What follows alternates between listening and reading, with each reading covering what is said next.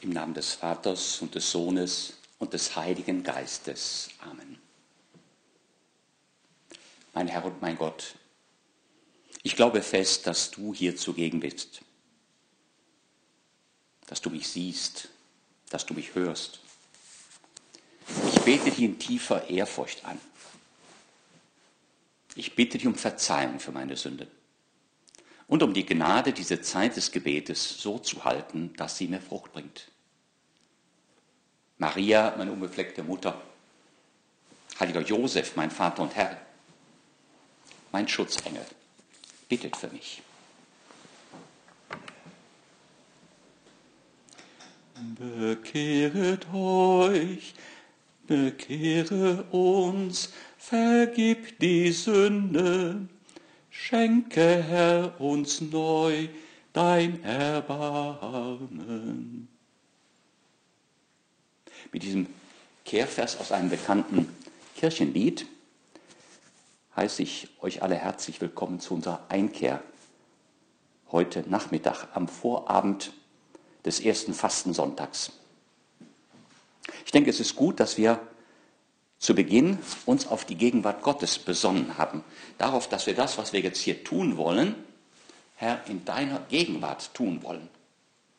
Wir wollen nicht bloß einfach einen frommen Vortrag hören über die Fastenzeit, worüber soll es auch sonst sein, so ein frommer Vortrag, der dann hier reingeht und hinten wieder rausgeht und nachher sagt man, ja, war aber gut oder war nicht besonders gut oder wie auch immer, sondern wenn möglich, das ist unser Wunsch, Jesus möchten wir in dieser Zeit mit dir persönlich sprechen.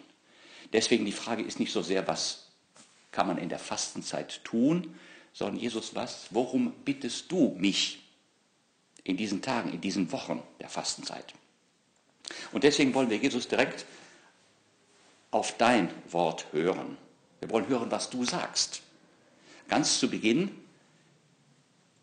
deiner öffentlichen Tätigkeit, deiner Predigt, so lesen wir beim Evangelisten Markus, ging Jesus nach Galiläa. Er verkündet das Evangelium Gottes und sprach, die Zeit ist erfüllt, das Reich Gottes ist nahe. Kehrt um und glaubt an das Evangelium. Kehrt um und glaubt an das Evangelium. Bekehre uns, vergib die Sünde, schenke Herr uns neu dein Erbarmen. Deswegen wollen wir das an den Anfang stellen, diese unsere Bitte. Ja, Jesus, in deiner Gegenwart wollen wir über dieses Wort nachdenken. Wir wollen dich fragen, was willst du uns, was willst du mir damit sagen? Kehrt um, glaubt an das Evangelium. Wir, bestehen, wir stehen am Beginn der Fastenzeit, der österlichen Bußzeit, die in der alten Kirche äh, die letzte Etappe einer langen ein-, zweijährigen Vorbereitung auf die Taufe in der Osternacht war. Und auch heute ist das ja wieder so. Vom Zweiten Vatikanischen Konzil ist das wieder instauriert worden, dass die Erwachsenen, die getauft werden, in der Regel jetzt in dieser ähm, Fastenzeit, österlichen Bußzeit sozusagen die, den Abschluss ihrer Vorbereitung und sie dann in der Osternacht getauft werden. Und alle anderen verhalten sich ja nicht passiv, sondern alle anderen begleiten in allen Gemeinden, wo es Gruppen von Personen gibt, die, die getauft werden in Osternacht, begleiten wir diese neuen Christen auf dem Weg. Und wir selbst auch, wir fühlen uns auch aufgefordert. Denn mit Jesus wollen wir diesen Weg nach Jerusalem gehen, wo er sterben wird, wo er von den Toten auferstehen wird. Mit ihm wollen wir die Osternacht feiern und in der Osternacht werden wir dann wieder gefragt, so wie damals bei unserer Taufe, vielleicht unsere Paten, unsere Eltern gefragt wurden, stellvertretend für uns.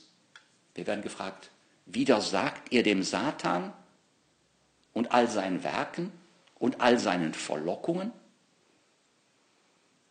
Glaubt ihr an Gott, den Vater, den Allmächtigen, den Schöpfer des Himmels und der Erde? Und an seinen Sohn Jesus Christus und an den Heiligen Geist? Wieder sagt ihr dem Satan, glaubt ihr an Gott? Sind das nicht auch die beiden Aspekte, die Jesus nennt in seiner Predigt? Kehrt um, kehrt um von euren falschen Wegen, kehrt um, wenn ihr euch habt Verlock, den Verlockungen des Teufels gefolgt seid, kehrt um und glaubt. Richtet euren Blick wieder auf das, was euer eigentliches christliches Leben ist. Ich glaube an Gott, den Vater, den Allmächtigen, den Schöpfer des Himmels und der Erde und an Jesus Christus, seinen eingeborenen Sohn und an den Heiligen Geist. Dieser Glaube, in dem wir getauft wurden. Dieser Glaube, deswegen ähm, ist das heute auch eine gute Gelegenheit, Gott für das Geschenk des, der Taufe, des Glaubens zu danken und dafür, dass unsere Eltern uns zur Taufe gebracht haben.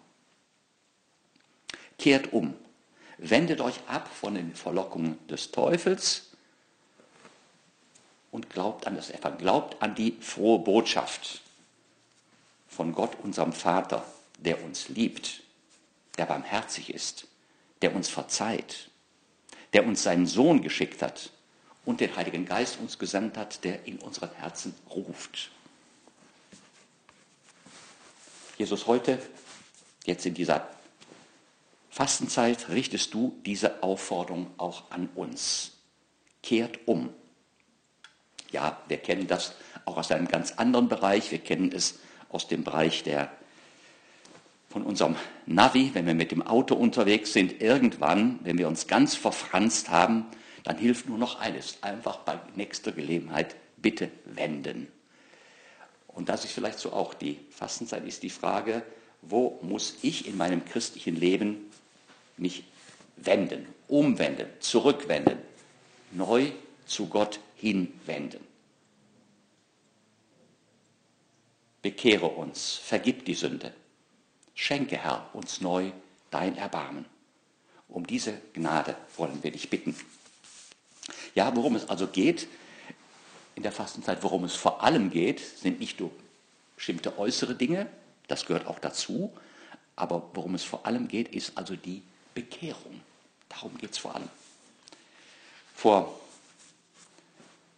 Jahren, vor 55 Jahren schon, hat Papst Paul VI., es war auch wie jetzt im Februar, damals, es war also auch sicherlich ähm, am Aschermittwoch zu Beginn der österreichischen Bußzeit, hat Papst Paul VI.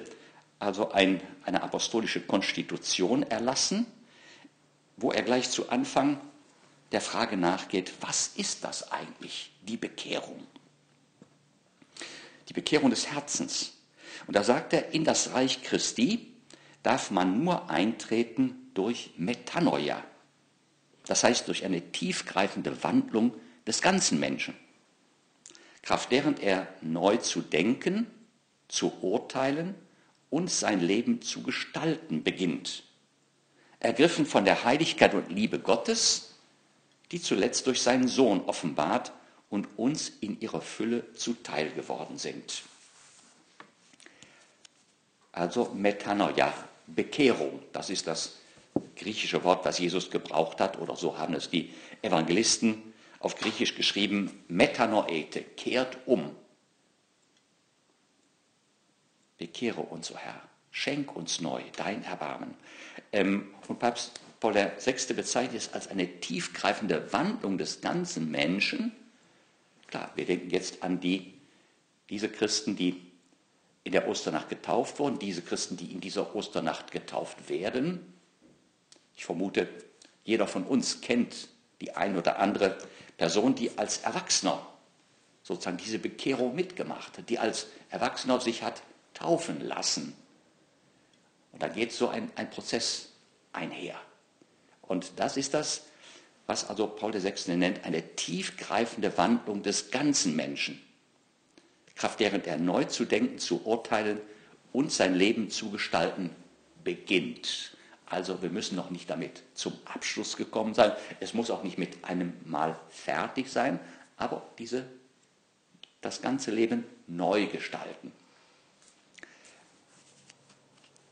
Deswegen um diese Gnade wollen wir bitten. Das ist der Ratschlag auch, den uns in diesem Jahr Papst Franziskus gibt. Er rät uns auf die Fürsprache des heiligen Josef, um die Gnade aller Gnaden zu bitten, die Gnade der Bekehrung. Bekehre uns, o Herr, schenk uns neu dein Erbarmen. Und wie können wir das tun? Oder wie, wie können wir das Wirken der Gnade in unserem Herzen erleichtern, befördern? Das sagt auch ähm, Paul VI., ergriffen von der Heiligkeit und Liebe Gottes, mit dem Blick, die, die er uns durch seinen Sohn offenbart hat. Diese Metanoia, diese Umkehr, wird umso drängender, weil Jesus nicht nur dazu mahnt, sondern auch selbst ein Beispiel der Buße gibt. Das ist eben gerade das, wovon am ersten Fastensonntag die Rede ist. Jesus zog sich 40 Tage in die Wüste zurück. Das ist sozusagen das Vorbild unserer Fastenzeit, die 40 Tage in der Wüste. Und am Ende dieser 40 Tage äh, wurde er vom Teufel versucht. Jesus, du bist wahrhaftig einer von uns geworden, du hast unser Leben mit uns auf Erden geteilt, in allen Aspekten, und du bist auch, wie wir, versucht worden, auf die Probe gestellt worden. Deswegen der Rat, also den Papst Franziskus uns hier gibt, den Rat, den auch schon Paul VI. gegeben hat, wir wollen also auf das Beispiel Jesu schauen. Wir tun das, indem wir das Evangelium lesen, indem wir das Evangelium meditieren. Wir tun das vielleicht, indem wir gerade jetzt in dieser Fastenzeit öfter den Kreuzweg betrachten, die Kreuzwegstationen, damit uns also diese Liebe Gottes, die er uns in seinem Sohn offenbart hat, in dem Leben unseres Herrn Jesus Christus, in seinem ganzen Leben, ein Gipfelpunkt an seinem Kreuz. Aber sein ganzes Leben ist ein Zeichen dafür, wie sehr er uns liebt. Er offenbart uns diese barmherzige Liebe seines Vaters, dadurch, dass er einer von uns geworden ist, dass er unser Leben mit uns hier auf Erden geteilt hat. Von und so vor das Angesicht Christi gestellt, wird der Mensch mit neuem Licht erfüllt und erkennt so die Heiligkeit Gottes und zugleich die Bosheit der Sünde. Darum geht es. Also die, die Bekehrung, diese Metanoia, die kann eigentlich nur der Heilige Geist bewirken. Aber er bewirkt sie, wenn wir vor die Heiligkeit Gottes gestellt werden, wenn wir uns selbst in unserem Gebet in dieser Fastenzeit immer wieder die Heiligkeit Gottes vor Augen führen und in der Gewissenserforschung unsere eigene, die Bosheit der Sünde.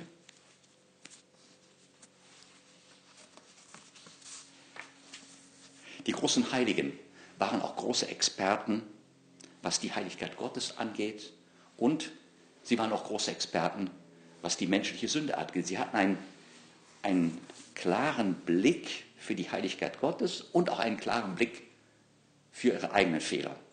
Ich möchte nur als ein Beispiel zitieren aus einer Betrachtung vom Kardinal Newman. Eine Betrachtung, die dann die in Form eines Gebetes äußert.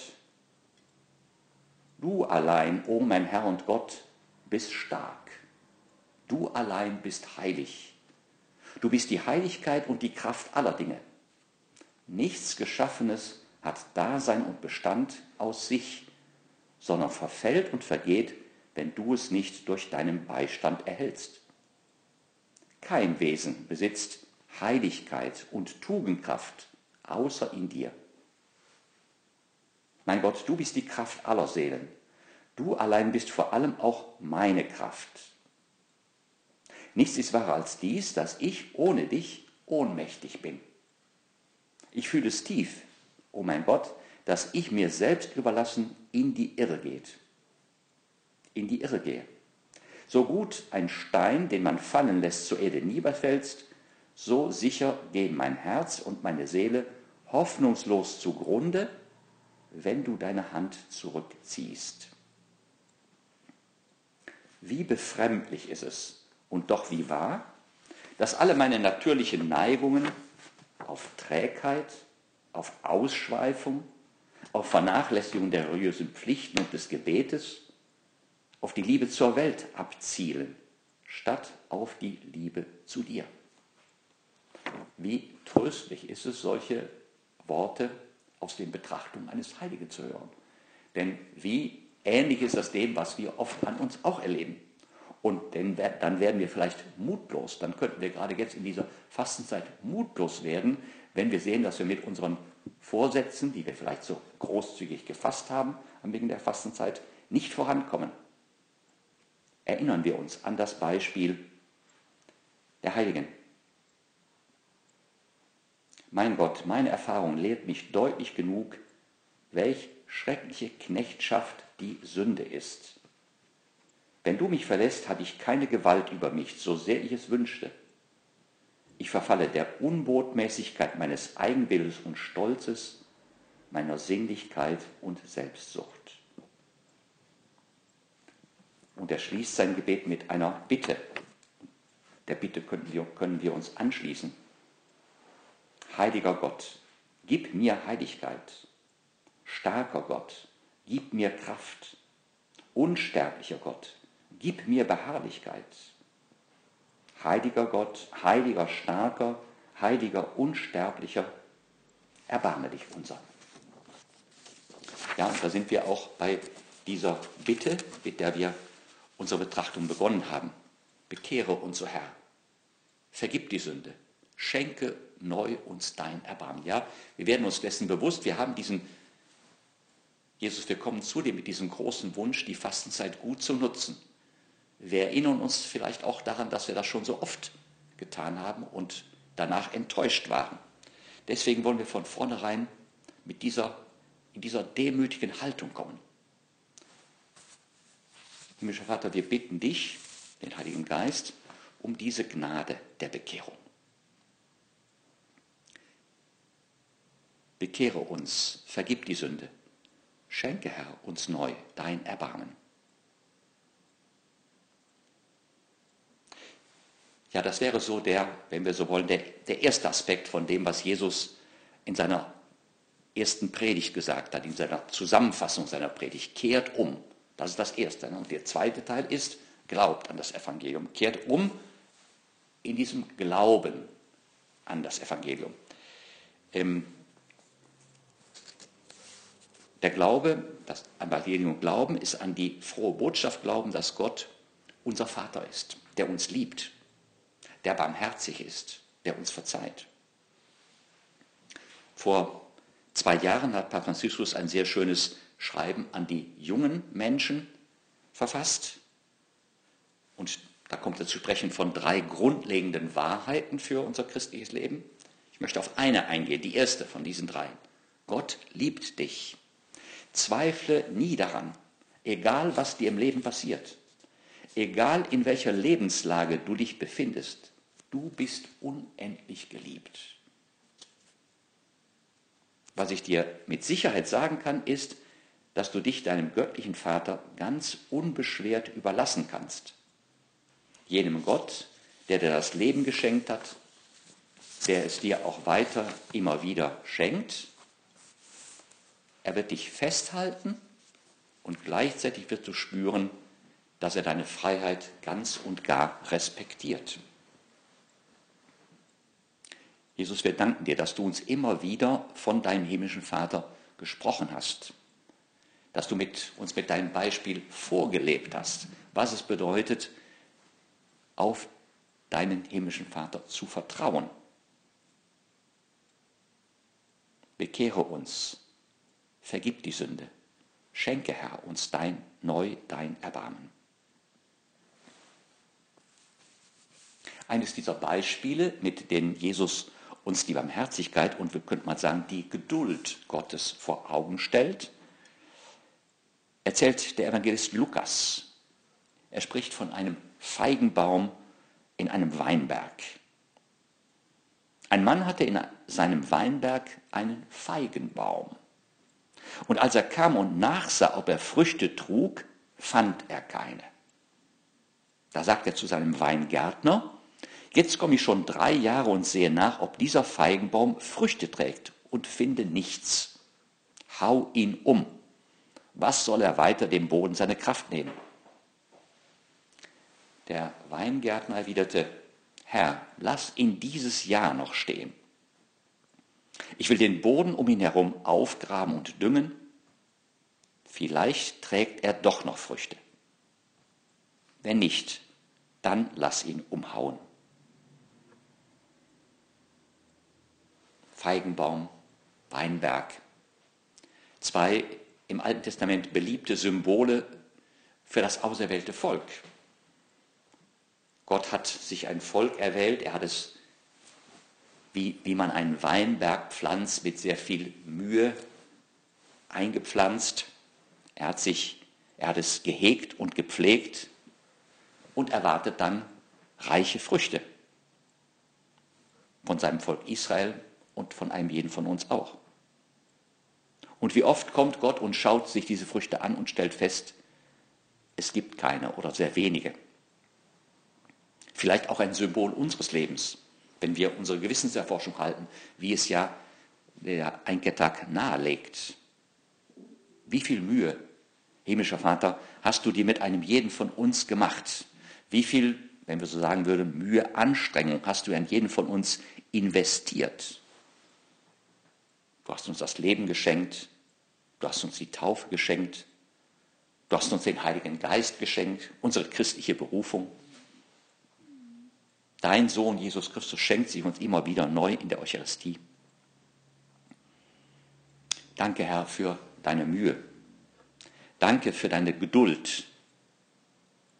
Und verzeih mir, wenn ich bei meiner Gewissenserforschung feststelle, dass ich so wenig Früchte gebracht habe. Danke für deine Langmut.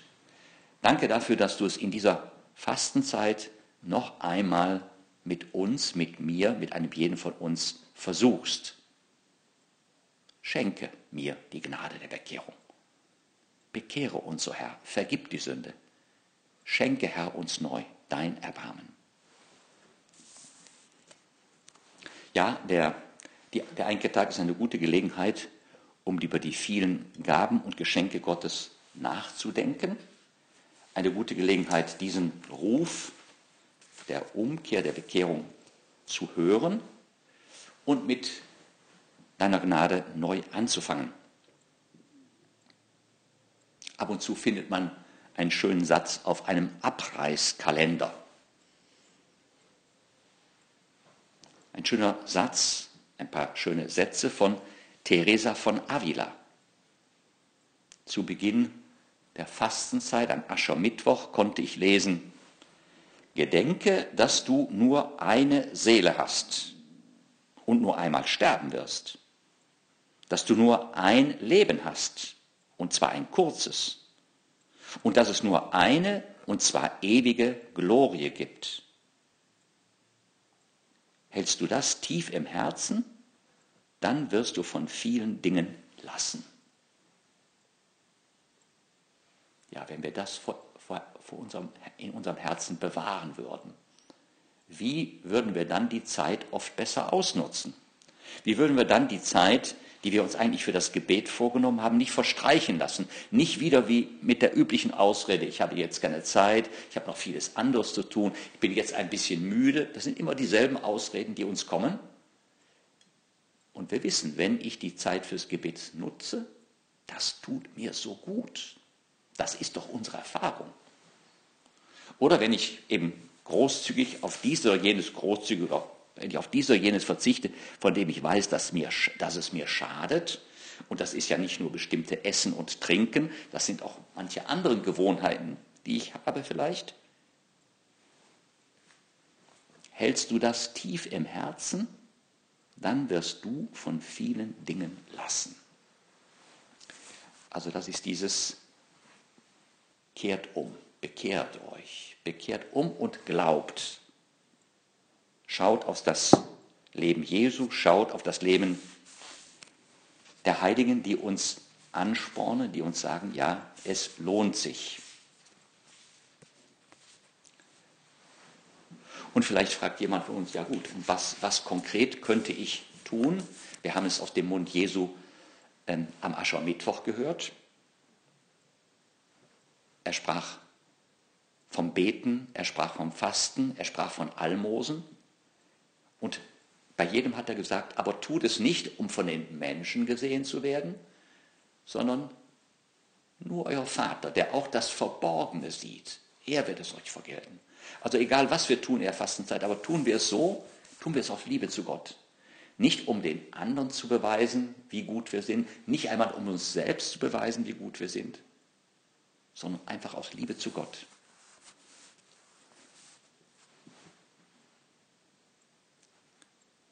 Der Heilige Maria würde uns jetzt an dieser Stelle sagen, bist du schon dabei, aufrichtige Vorsätze zu fassen? Die Betrachtung geht dem Ende entgegen. Es ist gut, den einen oder anderen Vorsatz. Buße heißt, so sagt er, den Stundenplan genau zu erfüllen, den du dir vorgenommen hast. Auch wenn das dem Leib widerstrebt oder wenn deine Gedanken in utopische Träume flüchten möchten. Eben wenn wir in diesem Moment vielleicht keine Lust haben, aufzustehen und zu beten. Oder wenn wir in diesem Moment keine Lust haben, die Zeitung hinzulegen. Oder wenn wir auch in diesem Moment äh, keine Lust haben, unsere Arbeit mit der Arbeit fertig zu machen, weil die Zeit des Gebetes ansteht. Zur Buße gehört, dass du deine Pflichten gegen Gott und deine Mitmenschen und gegen dich selbst miteinander zu vereinbaren verstehst. Ja, wenn wir den ganzen Tag Zeit hätten, nur zu beten oder nur zu arbeiten, ja, das wäre sozusagen recht. Aber wir müssen alles miteinander vereinbaren. Das Gebet, die Arbeit, das Familienleben, die Pflichten in der Familie miteinander zu vereinbaren. Und da, dabei, das muss man so, sich von sich so fordern, dass man die nötige Zeit für die jeweilige Aufgabe findet. Buße heißt auch ein Höchstmaß an Nächstenliebe im Umgang mit deinen Mitmenschen. Zur Buße gehört, dass wir mit guter Laune den tausend kleinen Widerwärtigkeiten des Alltags begegnen dass wir unsere Beschäftigung nicht aufgeben, auch wenn der freudige Schwung des Anfangs sich nicht mehr einstellen will. Dass wir dankbar essen, was auf den Tisch kommt und uns diesbezügliche Extravaganzen versagen.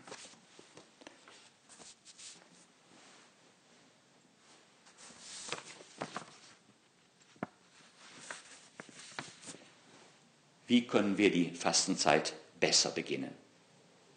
Papst Franziskus gibt uns den Rat, in dieser Zeit der Umkehr erneuern wir unseren Glauben, schöpfen wir vom lebendigen Wasser der Hoffnung und empfangen mit offenen Herzen die Liebe Gottes, die uns zu Brüdern und Schwestern in Christus werden lässt. Also Herr, wir möchten dich darum bitten, erneuern uns den Glauben, die Hoffnung und die Liebe.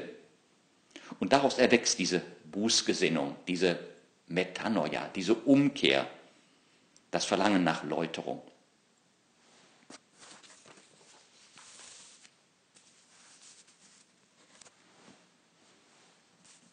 Bekehre uns, o oh Herr, vergib die Sünde. Schenke, Herr, uns neu dein Erbarmen.